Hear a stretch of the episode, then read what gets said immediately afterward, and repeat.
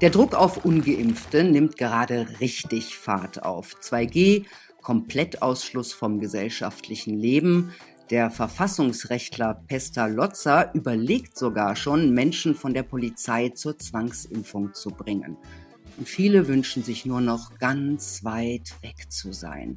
Und genau das haben einige getan. Tansania ist so ein Ziel. Das Land, in dem Präsident Magufuli letztes Jahr mit einem Video für Furore gesorgt hat. Er hat darin den PCR-Test angegriffen, indem er Ziegen und Papayas testen ließ. Mit positivem Ergebnis, wie er sagte. Viele Kritiker der Corona-Maßnahmen, auch Prominente, haben daraufhin ihre Koffer gepackt und sind nach Afrika gezogen. Jetzt ist Magufuli allerdings tot und seine Nachfolgerin hat versprochen, der WHO zu folgen. Hat Tansania jetzt ein Corona-Problem?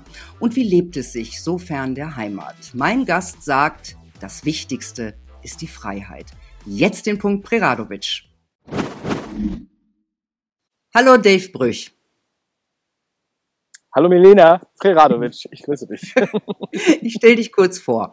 Du bist erfolgreicher YouTuber, betreibst seit vielen Jahren Online-Marketing, hast Medientechnik studiert, Dokumentationen gedreht, bist Buchautor und warst auch schon preisgekrönter Radiomoderator. Deinen ersten YouTube-Kanal hast du schon 2006 gegründet. Seit 2015 hast du den 5-Ideen-Kanal mit inzwischen fast 160.000 Abonnenten. Dazu kommen Tagessau und Dave Brüch vloggt. Du bist im Februar diesen Jahres mit deiner Familie nach Tansania gezogen und arbeitest von dort aus online und machst fast jeden Tag ein Video aus deiner Lieblingsbar. Beneidenswert. Sag mal, was hat dich letztendlich dazu gebracht, aus Deutschland wegzugehen? Ja, ähm, das ist natürlich kein so einfacher Schritt, wie sich das viele Leute vorstellen, aber ich habe ähm, im Februar diesen Jahres gedacht, okay, ähm, das wird hier immer enger, vor allem für meine Kinder. Also ich hätte persönlich auch, äh, habe eine schöne Situation gehabt und äh, war, mich haben diese Maßnahmen nicht persönlich so nah tangiert, aber die Kinder, sind die dann anfangen äh, getestet zu werden und Maske tragen müssen und in der Schule wurde auch das Klima immer schlimmer. Ähm, und ich hatte gedacht, die, die Warnungen der Kanzlerin habe ich dann so verstanden, dass sie eine Ausreise eventuell unmöglich machen werden äh, irgendwann. Und dann habe ich gesagt, okay, bevor wir wieder so einen Lockdown-Theater haben wie 2020, packe ich meine sieben Sachen und Kinder und bin abgehauen. Ja. Mhm. Was ist denn für dich der wichtigste Wert, der so ein Land lebenswert macht? Mein wichtigster Wert, egal wo, ist Freiheit. Das habe ich auch immer schon gesagt. Ich habe mal irgendjemand gefragt, was ich für ein Schulfach einrichten würde, wenn ich äh, mir eins ausdenken dürfte. Und da habe ich gesagt, Freiheits Kunde, ähm, weil viele, glaube ich, vergessen haben, was, wie wichtig eigentlich die Freiheit ist. Und ähm, dass dafür auch tausende Generationen für uns gekämpft haben, damit wir frei sind. Und äh, was ich damit gemeint habe, haben viele nicht verstanden, bis das dann letztes Jahr losging. Und jetzt, ähm, ja, mir ist es halt wichtig, dass man mich in Ruhe lässt. Also ich habe jetzt kein Problem, mich an äh, Regeln zu halten, aber wenn es halt unsinnige Regeln sind, dann, ähm, dann sage ich auch meine Meinung dazu, sage ich mal so, und möchte da ja möglichst äh, viele Freiheiten erhalten und jetzt zum Beispiel mich dazu zwingen zu lassen, die ganze Zeit eine Maske zu tragen oder mich sogar fixen zu lassen, das ist definitiv weit außerhalb dem Bereich, ähm, was ich akzeptabel finde. Mhm. Du bist ja nach Tansania gezogen, als Präsident Magufuli noch gelebt hat. Einen Monat später, im März, ist er mit Anfang 60 gestorben. Und um seinen äh, Tod kreisen ja viele Gerüchte. Offiziell heißt es Herzversagen. Einige sagen Corona, andere mutmaßen, er sei umgebracht worden, weil er sich nicht äh, der weltweiten Corona-Politik angeschlossen hat.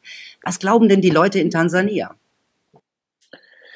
Ähm, das ist durchaus etwas unterschiedlich, aber ich sag mal so, von den Menschen, mit denen ich zu tun habe, und ich kenne auch viele Locals in auch aus ganz unterschiedlichen sozialen Schichten und so weiter, gehen die meisten eher davon aus, dass sie ihm, dass es einem sich um ein Verbrechen handelt. Ähm, weil sich das ja auch in einer Serie zu anderen seltsamen, ver verstorbenen äh, Präsidenten äh, einreiht. Und auch ähm, diesem, diesem Tod ging ja eine zweiwöchige Abwesenheit vor. Ja? Also er war ja verschwunden. Nach einer Busbahnhoferöffnung in Dar es Salaam war er verschwunden für zwei Wochen, war nicht mehr gesehen. Dann gab es schon Gerüchte, er ist im Ausland in Behandlung oder äh, gar in Deutschland in Behandlung. Solche Gerüchte gab es auch. Und ähm, er hat sich jetzt sicherlich infiziert und so. Ja, und dann hieß es auf einmal, er ist tot. Und ich war zu dem Zeitpunkt bei einem so eine Art äh, Biobauernhof, habe ich da gewohnt und da habe ich mit dem alten Opa, der Hausherr sozusagen, mit dem habe ich abends öfter mal fern gesehen. Also der hat ständig ferngesehen am Abend und dann wollte ich mir so ein bisschen mal das Fernsehen angucken, die Werbung angucken und wollte wissen, worüber die in den Medien reden. Und dann habe ich auch mit ihm sehr viel über Magufuli geredet. Und er hat dann immer, das war für ihn total das, der Held, ja. Ähm, also da war er noch nicht tot als der dann gestorben war an dem Tag, war ich auch bei dem. Da ist der wirklich, der war da geweint. Ich war mhm. unglaublich, diese Reaktionen, das hätte ich ja niemals erwartet. Dann war ja überall, wurde im Fernsehen eingeblendet, während des Fußballs wurde sein Gesicht eingeblendet mit so einer schwarzen Schleife. Und ich war ja auch bei seiner, beim Public Viewing, also bei der Leichenschau im Stadion in Dar es Salaam mit ähm, also mehreren hunderttausend Menschen also ich weiß nicht, wie viele das waren, aber es war unglaublich. Also es war Mord und Totschlag bei 38 Grad in der Sonne äh, oder im Schatten und dann in der Sonne. Ja, also ähm, hier sind auch viele nicht so begeistert von der neuen Präsidentin. Ähm, das wird jetzt immer klarer in der letzten Zeit. Ja, am Anfang ähm, haben auch einige gedacht, ja, vielleicht wird sie ja das den, den Gedanken von Magufuli weitertragen. Mittlerweile jetzt die aktuelle Zeitungsschlagzeile, sie mit Maske, alle mit Maske, die Soldaten im Hintergrund mit Maske und äh, hat Videos gedreht, wo sie sich öffentlich pieksen lässt. Und ähm, ja, jetzt gehen ganz viele davon aus, dass es halt doch ein Verbrechen war, weil jetzt auch dieser starke Turn, also im Vergleich zu Europa noch ist es sehr harmlos, aber dieser ist dann doch zu spüren, vor allem medial. Mhm. Ja, sie hat ja auch gesagt, sie will jetzt mehr auf die Wissenschaft und die WHO hören. Gibt es denn jetzt eine Maskenpflicht in Tansania? Nein. Also es gibt hier eigentlich gar keine Corona-Maßnahmen nach wie vor. Das hat sich eigentlich nicht geändert. Es gibt ähm, nur äh, zum Beispiel, wenn am internationalen Flughafen ist Maskenpflicht, weil die da aus den internationalen Verträgen heraus verpflichtet sind. Bei den Domestic Flights, also Inlandsflügen, braucht man keine Maske. Das ist auch so, dass meine Familie immer ohne Maske fliegt. Es gibt aber ganz viele Touristen, die trotzdem eine Maske aufsetzen. Die setzen dann freiwillig eine Maske auf, sobald sie den Flughafen betreten. Ähm, manchmal wird man gefragt, ob man eine Maske hat. Und wenn man sagt, ich habe eine Maske, dann sagen die, ja gut. Aber man muss sie nicht aufsetzen. Also es ist äh, witzig, das ist bis dato, jetzt bin ich ja also fast neun Monate hier, äh, so circa, ist es der Stand. Es gab mal zwischendurch große Supermärkte, wo dann auf einmal das Personal eine Woche lang Maske getragen hat, aber nicht die, nicht die Kunden. Das hat mich schon sehr erschreckt, aber die haben dann wieder aufgehört. Und auch, also so westliche Unternehmen, ja, also zum Beispiel hatte Pizza Hut eine Zeit lang die Mitarbeiter äh, gezwungen, Maske zu tragen, aber die haben die dann auch so auf halb sieben gehabt, ja. Die Pizzaboten kamen dann auf einmal mit Maske auf dem Motorrad. Ähm, das machen die aber auch nicht mehr. Außer bei DHL. DHL, der Versandservice, äh, bei denen kommt man nur rein, wenn man eine Maske aufsetzt, aber da muss man auch nicht so oft hin. oh Gott sei Dank. Ne? Sag mal, hat Tansania ein Corona-Problem? Also, ich denke nicht, dass sie ein Corona-Problem haben, denn äh, also es kennt ja auch niemand jemanden, der irgendwie was hat. Es gab mal Gerüchte, im Fokus stand, dass hier ein Krankenhaus äh, in Moshi, so eine Stadt beim Kilimanjaro, überlastet wäre und dass die keine Sauerstoffflaschen mehr hätten und so. Also schon wirklich krasse Geschichte. Da habe ich direkt jemanden angerufen, den ich gut kenne, der da Familie hat und die haben dann, der hat das dann in Erfahrung gebracht, dass das alles nicht stimmt. Auch mit Ärzten, mit denen man hier spricht, die äh, sprechen nicht von irgendwelchen, die sehen keine Corona-Fälle. Ja? Ähm, und äh, auch die, die Bevölkerung hat da auch keine Angst vor. Es gibt die indische Community, also hier sind ja auch viele Inder. Die Inder sind auch meistens etwas wohlhabender. Und die Inder äh, schauen halt sehr viel englische Nachrichten und lesen englische Zeitungen. Also die gucken auch BBC. Da sieht man, dass die ich kenne auch einige Inder, die auch überhaupt gar keine Angst haben, aber die erzählen mir das auch, dass halt zum Beispiel in den größten Städten dann die Inder eher so sind, dass sie halt eine Maske aufsetzen, auch weil sie das zum Teil so ein bisschen schick finden, ähm, dass sich das jetzt so gehört. Ne? Auch einige wohlhabende äh, Tansanier haben auch, setzen auch manchmal freiwillig eine Maske auf. Ähm, aber es wird jetzt niemand dazu gezwungen. Ja? Und äh, es gibt auch übrigens sonst keine Corona-Maßnahmen. Also Bars sind offen und Restaurants und äh, alles mögliche, Cafés, ja. Man, man denkt da gar nicht mehr dran. Und auch, also auf dem Festland, genauso wie auf Sansibar, ähm, ich kenne ja auch einige Regionen, da verhält es sich äh, ähnlich.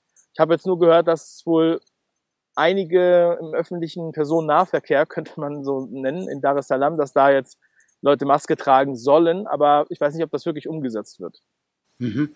In deutschen Medien, ich glaube, das war in der FAZ, da war ja auch von heimlichen nächtlichen Beerdigungen die Rede. Soll heißen, viele sterben in Tansania an Corona, aber keiner darf es wissen. Ist das realistisch? Ja, das ist auch eine witzige Geschichte. Wenn ich das hier den Locals erzähle, dann lachen die sich wirklich tot.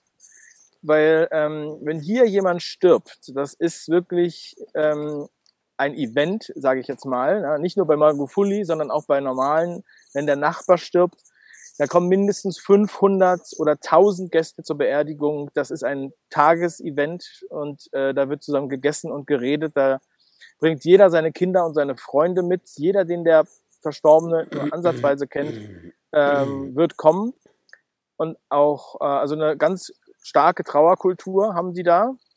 Ähm, und das auch über verschiedene äh, Religionen oder äh, Traditionen hinaus. Ja, es sind ja auch teilweise verschiedene Stämme, also ursprünglich mal verschiedene Stämme und so weiter. Also das ist jetzt auch überreligiös. Äh, also das ist äh, wirklich äh, erstaunlich. Und äh, wenn dann jemand sagt, es gäbe hier geheime Beerdigungen, kann ich mir nicht vorstellen, wie das funktionieren soll, weil einfach, wenn jemand stirbt, ja, selbst wenn jemand an Corona erkranken würde und dann lange daran leidet, dann würde das ja auch jeder wissen. Das spricht sich hier rum, weil hier jeder mit jedem spricht. Es geht hier, also in einer Region, in einer Stadt oder so, ja, das weiß, weiß jeder Bescheid. Also deswegen halte ich das für sehr, sehr abwegig. Das müssten dann schon irgendwelche äh, äh, Touristen sein oder, oder äh, Ausländer, die halt hier niemand kennt, dass die äh, geheim beerdigt werden können. Also nehme ich an, dass es auch in Tansania nicht so eine Spaltung gibt der Gesellschaft wie bei uns, oder? Nee.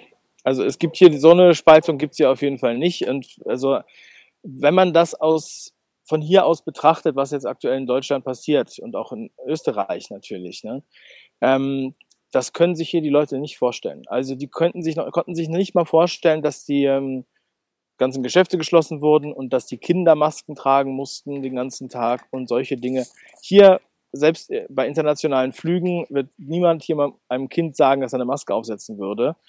Ähm, also die fragen auch nicht, wie alt das Kind ist. Das ist, äh, es gehört sich sozusagen überhaupt gar nicht, das zu fragen. Ähm, und diese Spaltung, ja, das ist, also es gibt hier, natürlich gibt es hier auch Probleme und es gibt hier auch Spaltungen. Ja, und ähm, es gibt auch Neid und so weiter. Wir haben halt ein starkes soziales Gefälle. Ja, aber ähm, das ist sozusagen auch unabhängig von Corona, sondern das war schon, äh, ist schon lange so. Das Land hat auch alle, viele andere Probleme ähm, und auch die Menschen hier. Aber Spaltung ist definitiv nicht das Problem. Die Menschen hier sind im Grunde genommen sehr viel freier als Europäer und haben eine ganz starke Gemeinschaft. Das ist der größte Vermögenswert, den die hier eigentlich haben. Und so kommen sie auch überall durch. Mhm. Was sagen die denn dann, wenn die das aus Deutschland hören und sehen oder aus Europa? Also, die sagen, sind eigentlich nur geschockt. Ja? Also, die glauben mir das nicht, wenn ich sowas erzähle. Ähm, dann muss ich das immer so beweisen. Ja? Dann zeige ich den Artikel und übersetze die auf Suaheli oder so, damit die das besser verstehen, ähm, was da eigentlich gerade passiert weil auch viele mich dann fragen, ähm, warum bist du denn hier? Deutschland ist doch das heilige Land, ja, zum Beispiel, so sagen, so reden die, ne? Oh ja. Und dann habe ich gesagt, ja, aber das ist jetzt eine andere Situation. Ne? Ähm, und dann erkläre ich denen halt, wie das jetzt sozusagen mit den Maßnahmen aussieht und wie, die, wie das mit den Kindern aussieht oder mit dem Arbeiten, ja, oder mittlerweile mit dem, mit dem, mit dem Busfahren und dass halt viele indirekt gezwungen werden, sich äh, pieksen zu lassen und ähm, dass, dass man diesen Druck halt natürlich auch sehr spürt. Ja? Aber dann ist es dann auch, also das ist denen dann halt auch nicht so wichtig. Ja? Also Europa ist sozusagen die Legende, aber sie wollen jetzt, sie recherchieren jetzt nicht selber in diese Richtung unbedingt, sondern wir reden ab und zu mal darüber, dann sagen wir ja gut, dass wir hier so weit davon entfernt sind, das wird hier niemals so kommen, sagen die dann meistens und gut, dann äh, sprechen wir wieder über was anderes. Ja. Mhm. Gibt es denn, gibt's denn so eine harsche Impfkampagne wie bei uns? Also es gibt hier, es ist, es ist, funktioniert hier ganz anders. Also die Locals, die gucken halt nicht so viel Fernsehen oder so oder lesen auch keine Zeitungen. Ne? Die, die meisten Zeitungen sind auch auf Englisch. Und äh, aber die Präsidentin, die ist jetzt wirklich auf Tour, die ähm, ist also fährt durchs ganze Land und die das ist eigentlich angeteasert über andere Themen zu sprechen, ja, Infrastruktur, ich gebe euch Geld für die Straßen oder oder weiß ich nicht AIDS-Kampagnen. Ähm, aber wenn sie dann bei den Reden, die sie dann äh, hält, haben mir die, äh, die Locals über, übersetzt, dass sie halt dann immer das Impfen auch anspricht. Ja? Ähm, und im Grunde genommen auch bewirbt. Aber, äh, und ich habe auch einmal so einen Jeep gesehen von der, ähm, von so einem Konglomerat. Ich glaube, das war so äh, WHO und äh, United Nations und äh, so ein paar andere USAID und so, ja, waren da drauf und da stand dann auch war so eine Werbung und da stand dann drauf auf Suaheli, Impfen ist Freiheit. Aber das ist das Einzige, dass ich diesen Slogan jemals gesehen habe. Also es gibt hier keine Plakate oder so etwas. Ja. Es, ist, es ist kein großes Thema. Man sieht es nur, wenn man Fernsehen schaut. Also ich schaue auch hier fast nie Fernsehen, aber wenn ich mal irgendwo bin, wo der Fernseher läuft, dann sieht man halt, dass sie dann halt im Fernsehen auch immer mehr äh, schon auch Masken zeigen, ja, dass dann Leute da mit Maske interviewt werden und diese Sachen. Aber es wird hier es wird hier überhaupt nicht so, ähm, also es ist auch nicht so, dass ich, dass ich jetzt hier jemanden getroffen habe, der das jetzt gesagt hat, oh ja, das will ich jetzt unbedingt machen und das ist ja umsonst und das ist ja toll und ich kann es kaum erwarten, sondern ähm, vielmehr gibt es auch ähm, einige in der Tourismusbranche, die unter Druck gesetzt wurden von ihren Investoren zum Beispiel, sich doch bitte pieksen zu lassen. Solche Fälle habe ich gehört. Ja. Ähm, mhm. Und die wollten das aber auch gar nicht machen. Oder auch, äh, dann gab es irgendwie mal so einen Markt, so ein bisschen weiter im Inland. Das ist ein ziemlich großer Markt. Und da wohnt eine Freundin von uns. Das ist schon richtig im Busch. Äh, und da hatten die dann so ein Zelt aufgebaut, so ein Promotion-Zelt auf diesem Markt, wo man sich dann halt fixen lassen kann, umsonst. Aber da war niemand. Also es ist, war verwaist, so wie sie das beschrieben hat. Ja, also es ist hier auf jeden Fall noch nicht äh, ansatzweise so weit. Ähm, ja, also ich bin, ich bin auch, ich habe auch immer in die Zeitung geschaut. Hier ähm, die, die große, das große Propagandablatt The East African. Das ist eine kenianische Zeitung, die für ganz Ostafrika veröffentlicht wird, wo auch teilweise ganz, also mal auch was Kritisches rausrutscht, ne? dass die der IWF zum Beispiel die ähm, Sahia unter Druck setzt das stand da auch mal drin, das war sogar die Überschrift. Und also da wurden immer auf der Präsidentin, ne? Das, ja, Samia Suhulu. Und ähm, auf der zweiten Seite wird immer die Afrika-Karte mit den äh, Covid-Zahlen abgedruckt. Und bis vor zwei Wochen war diese Karte immer ausgegraut beim Land Tansania, weil es keine Daten gab. Und jetzt seit zwei Wochen generieren sie sozusagen Daten. Äh, auch, also das ist Johns Hopkins University, ne? diese Karte. Ähm, und ich bin auch teilweise mit der Zeitung, bevor das die Karte sich geändert hat, bin ich dann zu Leuten hingegangen, äh, die jetzt mit Maske irgendwo rumgelaufen sind und habe gesagt, guck doch mal hier in die Karte. Du brauchst keine Angst haben. Ne? Ähm, ja. So ist mhm. ungefähr die Lage. Ähm, wenn du da in Afrika sitzt, und das ist ja so schön, wie ich das so hinter dir sehe, da wäre ich echt ein bisschen neidisch. Ähm, wie ist denn dein Blick auf Deutschland jetzt? oder auf das, was in Deutschland passiert? Ja, ich schaue mir das natürlich auch sehr genau an.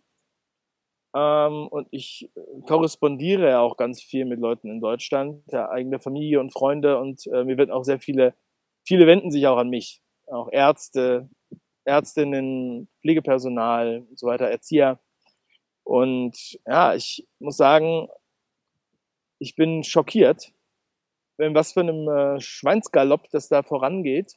Ich war schockiert auch von der äh, Göring-Eckert-Rede in dieser Woche, die ja ähm, im Grunde genommen ein, ein, ein sehr düsteres Bild schon vorgezeichnet hat, was sie selbst den Schutzfall nennt. Und auch, ja, wundert es mich, dass da doch, dass der Widerstand im Vergleich zu anderen Ländern doch so klein ist in Deutschland, ja. Dass doch so viele Leute da mitmachen. Und ich bin auch schockiert, was, was ich so mitbekomme von der, ja, vom, vom, äh, von der Judikative, ja, wie sich das, äh, wo er immer, wo man immer drauf gesetzt hat und gedacht hat, also im Zweifel kann man das immer noch machen und äh, äh sozusagen dieser Joker irgendwie auch immer mehr wegfällt. Es wird zu einer Farce. Ja, wenn es dann heißt, Familiengerichte sind nicht zuständig dafür, äh, ob Kinder, äh, was, was, was die Kinder jetzt sozusagen in der Schule da erleben müssen. Ja, also ich weiß nicht. Dann wird Eltern gedroht oder alleinerziehenden Müttern vor allem wird gedroht, Kinder zu entziehen und so weiter, wenn sie nicht dies und das machen. Also es ist schon sehr autoritär, was man da, was man da mitbekommt. Mhm. Das ist ja auch das, was ich im Grunde genommen täglich kommentiere. Äh, auf satirische Weise, weil das so mein Ventil ist und auch mein, meine Therapie ein Stück weit ähm, damit umzugehen, weil sonst es ist halt auch schon teilweise sehr traurig, ja. Und, und ähm, man muss darüber lachen, weil die, diese, diese Verantwortlichen sind meiner Meinung nach eigentlich sehr lächerlich. Ja? Sie widersprechen sich die ganze Zeit selber, sie lügen sehr dreist, aber sie kommen auch mit diesem ganzen Kram noch davon. Mhm. Es sind ja, du bist ja nicht der Einzige, es sind ja viele Kritiker der Corona-Politik nach Tansania noch unter Magufuli, Magufuli ausgewandert. Hast du einen Überblick, wie viel das sind? Äh, ich habe keinen direkten Überblick. Ich bin da, glaube ich, in so einer Gruppe, wo einige drin sind. Das, ich kannte da gar nicht alle von. Da ist auch jemand aus Österreich. Ähm, du kennst den Namen, aber also es sind schon also fünf, sechs kritische äh, sind auf jeden Fall hier im Land äh, überall verteilt und ähm, manchmal treffe ich auch den einen oder anderen. Äh, manchmal, man tauscht sich so auch aus, aber ich mache jetzt mit denen eigentlich keine Projekte zusammen, weil ich auch da einen anderen Stil habe.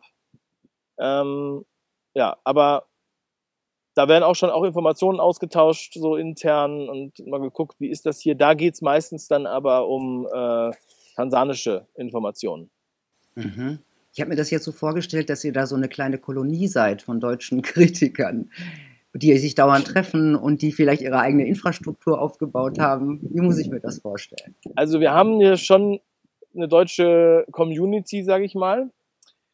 Äh, viel kleiner als die indische Community, aber ähm, hier sind auch einige Deutsche, die sind hier schon seit sieben Jahren. Ja, ich äh, kenne ja auch einen Kanadier, der ist seit 29 Jahren hier. Man lernt, man lernt jetzt nicht nur Deutsche kennen, auch andere äh, Expats, wie man so schön sagt, ähm, und, und Locals. Aber man tauscht sich natürlich mit den Deutschen auch aus, weil wenn man jetzt schon einige Erfahrungen gemacht hat und Empfehlungen geben kann, dann, dann trifft man sich. Ja, also wir haben jetzt kein festes Clubtreffen oder sowas, aber wir treffen uns dann so äh, am Wochenende und äh, essen das zusammen oder wir feiern zusammen Geburtstage, also nicht nur Deutsche, sondern auch Locals und alle, die da noch so rumschwirren. Ja, äh, es sind ja auch Schweizer, Slowaken, Österreicher, ähm, weiß ich, ja, Franzosen, äh, jetzt habe ich jemand aus, aus Peru sogar kennengelernt. Ähm, ja, aber die Deutschen tauschen sich natürlich aus, weil die äh, die Sprache kennen und man hat dann gleich eher so ein Vertrauensverhältnis. Da sagt man ja, hm, was, was würdest du mir in dem Punkt empfehlen und in dem Punkt empfehlen? Und man muss ja auch, um die Kultur zu verstehen, braucht man ja auch ein bisschen Anschubhilfe. Und wenn man jetzt schon ein paar Monate länger da ist als andere, dann kann man da ein bisschen unterstützen. Das ist eigentlich das, was wir machen. Also wir isolieren uns jetzt auch nicht äh, von dem von dem Land. Ich versuche eigentlich den Groove des Landes, also mich dem Groove des Landes anzupassen, soweit ich das kann aber man muss auch manchmal sagen, was man nicht will. Weil mhm. man muss sich auch vorstellen, die früher waren ja hier nur Touristen. Also da waren ja, also Weiße heißen ja hier Musungus. Ja? Musungus waren ja immer nur zwei Wochen da. Ja, oder vielleicht drei Wochen. Auf jeden Fall waren die immer nur kurze Zeit da. Das heißt, denen konntest du was zeigen und so weiter. Die Musungus haben immer viel Geld und so weiter. Das heißt, die kannst du auch verarschen. Da kannst du die Preise anheben, wie du willst, ja, und, äh, und so weiter und so weiter. Und das ist etwas, was jetzt, was jetzt hier, was man jetzt klären muss. Und wir sind jetzt länger hier. Ähm, ihr könnt mich nicht verarschen. Ich bin schon lange hier, ja. Ich weiß, ich kenne die Preise oder solche Dinge, natürlich, ja. So, das musst du dann erstmal entwickeln. Ähm, dieses Gefühl dafür. Ja, das ist schon ein bisschen was anderes. Ja, das ist, ähm, wir Kannst sind nicht Sprache? nur zwei Wochen hier. Kannst du die Sprache? Kidogo. Kidogo. Ein wenig heißt es. Also ich kann, ah, okay. also ich kann die wichtigsten Sachen machen. Ich kann mir was zu essen bestellen. Äh, ich kenn, weiß, wie die Tiere heißen oder das äh, Gemüse, das Fleisch und Maiskolben und äh, irgendwie sowas. Ähm, und ich kann Bier bestellen. ähm, also ich komme schon so durch. Manche Leute sind ganz äh, überrascht, wenn ich dann so mal so ein bisschen Suaheli spreche, aber meistens spreche ich hier Englisch. Ne? Man schnappt immer mehr auf. Meine Kinder, die können ziemlich gut Suaheli mittlerweile. Äh, die haben hier Deutsch und Suaheli, äh, Englisch und Suaheli gelernt innerhalb des, ja, der Zeit, die wir jetzt hier sind. Und äh, das ist unglaublich, was die Kinder alles lernen. Also ich frage die dann immer, wie das heißt. Wie heißt nochmal diese Zahl? Was heißt nochmal das und das? Und dann wissen die das. Ja, die, fühlen, die sich denn, fühlen die sich denn wohl? Ja, die fühlen sich sehr wohl. Ich glaube, Kinder, für die ist es auch am einfachsten, sich so neu einzufinden, weil die die Realität so nehmen, wie sie ist. Ja? Äh, meine Kinder sind jetzt vier und sieben. Und ähm, ja, wir sind ja auch hier erstmal ein bisschen rumgetourt, bevor wir sozusagen äh, gesettelt sind. Und natürlich, und hier sind ja auch viele deutsche Kinder und auch andere Kinder, Nachbarskinder, ja, die, äh, und die Nachbarskinder, so, wenn die so sechs, sieben sind, können die eigentlich auch schon ganz gut Englisch, so dass die Kinder mit denen spielen können, ja, ohne dass man jetzt einen Dolmetscher bräuchte. Also, die können natürlich nicht normales Englisch, aber zum Spielen reicht das. Ja. Und das ist schon äh, sehr schön, die, wie die Kinder zu sehen. Und wir haben hier deutsche Kinder, es kommen noch andere Familien hierher und ähm, ja, wenn wir dann so durchs Land touren, dann besuchen wir auch noch andere, die wir kennen und so weiter, ja. Die gehen jetzt hier nicht zur Schule bis jetzt. Ähm, wir haben eine Privatlehrerin, damit die erstmal äh, Suaheli lernen, damit der Einstieg da nicht so schwer ist. Ja, aber ähm, also Suaheli und Englisch, weil hier die meisten Schulen sind eigentlich auch auf Englisch. Also ja. Du hast mir, du hast mir ja letztens eine Sprachnachricht geschickt, als ich dich angerufen habe, um äh, dich um dieses Interview zu bitten, um dieses Gespräch. Hat, hast du mir eine Sprachnachricht geschickt, da war Karnevalsmusik drauf, weil ihr gerade Karneval gefeiert habt. Ja? Habt ihr richtig Party gemacht, ja? Ja, also das haben wir allerdings nur mit den Deutschen gemacht. das haben wir, äh, das haben die Locals nicht verstanden. Ich habe das auch erklärt. Ne? Äh, ich habe auch Bilder gezeigt vom Karneval ne? und äh, auch dieses Gefühl. Ich habe ja sechs Jahre in Köln gelebt. Ich meine, du warst ja auch lange in Köln. Mhm. Du wirst das ja auch, äh, auch verstehen, ja, dass er. Ja. Du bist geflüchtet, ja. Ich bin ja, äh, ich bin ja also ich fand das echt sehr, sehr cool so. Ähm, und ich, find, ich mag ja gern diesen Ausnahmezustand. Also das ist ja ein positiver Ausnahmezustand, ja. Mhm. Wenn selbst im Rewe und im indischen Restaurant die Leute die ganze Zeit verkleidet sind und so. Das können sich hier die meisten gar nicht vorstellen. Also ähm, es gibt ja in Hamburg zum Beispiel den Schlager-Move, aber da gehen die morgens hin, sind verkleidet und nachmittags ist alles wieder normal. Und in Köln ist das ja so, da bist du ja auffällig, wenn du nicht verkleidet bist. Ja, und das hat mir immer sehr, sehr gefallen. Ähm, ich habe auch in der Südstadt gewohnt. So, dann saßen wir da am Mittagstisch, war das. Und meine Frau sagt, Mensch, haben wir jetzt 11.11 Uhr .11 verpasst? Und ich sage, nee, nee, 13.11 Uhr .11 ist es dann, ne? zwei Stunden Zeitverschiebung. Um 13.11 Uhr haben wir dann äh, die Popnars aufgesetzt, sozusagen, und dann haben wir kölsche Musik angemacht. Dann kamen noch äh, deutsche Freunde dazu, da waren sogar Bayern dabei, die eigentlich mit, mit Karneval nichts am Hut haben, aber die dann das trotzdem sehr witzig fanden. Wir haben Kartoffelsalat und Würstchen gemacht. und dann haben wir bis, äh, bis morgens um drei oder so, äh, haben wir wirklich äh, durchgezogen. Ähm, ja, also fast wie in Köln, ja. Und, und äh, aber alle, die das gesehen haben, haben auch gedacht, wir sind bekloppt. Ne? Wir sind da richtig rumgerannt. Ne? Heute fährt die 18 bis nach Istanbul und so weiter. Das war echt witzig. Die ganzen kölschen Lieder. Und ich habe auch gesagt, und auch ein Kumpel, der auch aus Köln kommt, der ist hier. ähm, und der ist mit einer Tansanierin äh, äh, liiert und der, sie konnte das, fand das schon sehr abs absurd in dem Moment, wie wir da getanzt sind äh, und auch wie wir uns so angezogen haben. Aber, und er war so glücklich, ne? Er war so glücklich, er hat gesagt, also so feiern die in Köln, glaube ich, dieses Jahr nicht. Ja, und das war irgendwie äh, äh, rührend. Darauf kannst du einlassen. Dass die, zugleich. So, dass die nicht so feiern. Kannst du dir vorstellen, nach Deutschland zurückzukehren?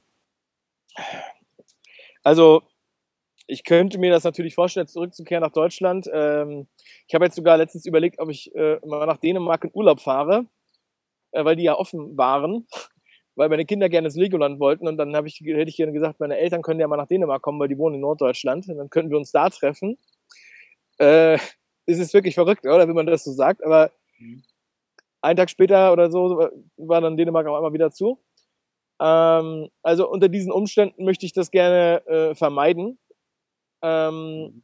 ich möchte das auch nicht unterstützen. Und als ich das letzte Mal also in Deutschland war am Frankfurter Flughafen, da war ich wirklich so geschockt und das war ja im Februar, da war es ja, ja wahrscheinlich deutlich schlimmer geworden. Ständig diese Ansagen, ja, nehmen Sie Ihren Reisepass und haben Sie Ihren äh, äh das und das Zertifikat, ne? Das fand ich irgendwie so utopisch, ja, wie in so einem gruseligen Film, ja? für mich, für meine Wahrnehmung, ja.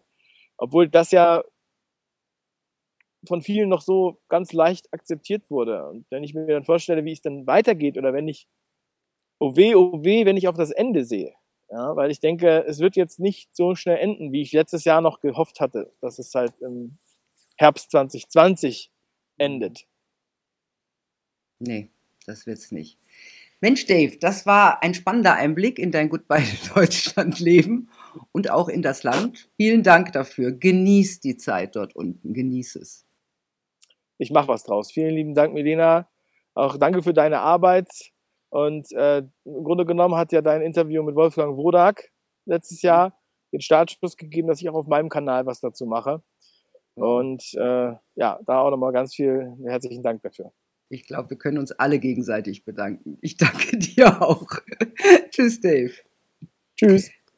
Tja, Leute, da kann man neidisch werden. Ich bin's ein bisschen. Bei mir in Österreich ist ja jetzt Lockdown für Ungeimpfte. Ich befürchte, das kann auch in Deutschland blühen und ähm, es ist tatsächlich kein schönes Gefühl, ausgeschlossen zu sein. Da ist es umso wichtiger, sich mit guten, freiheitsliebenden und hinterfragenden Menschen zu umgeben. Und da ist es egal, ob geimpft oder ungeimpft. Den Unterschied macht die Spritze nicht, den Unterschied macht das hier und das hier. Gute Zeit, bis bald.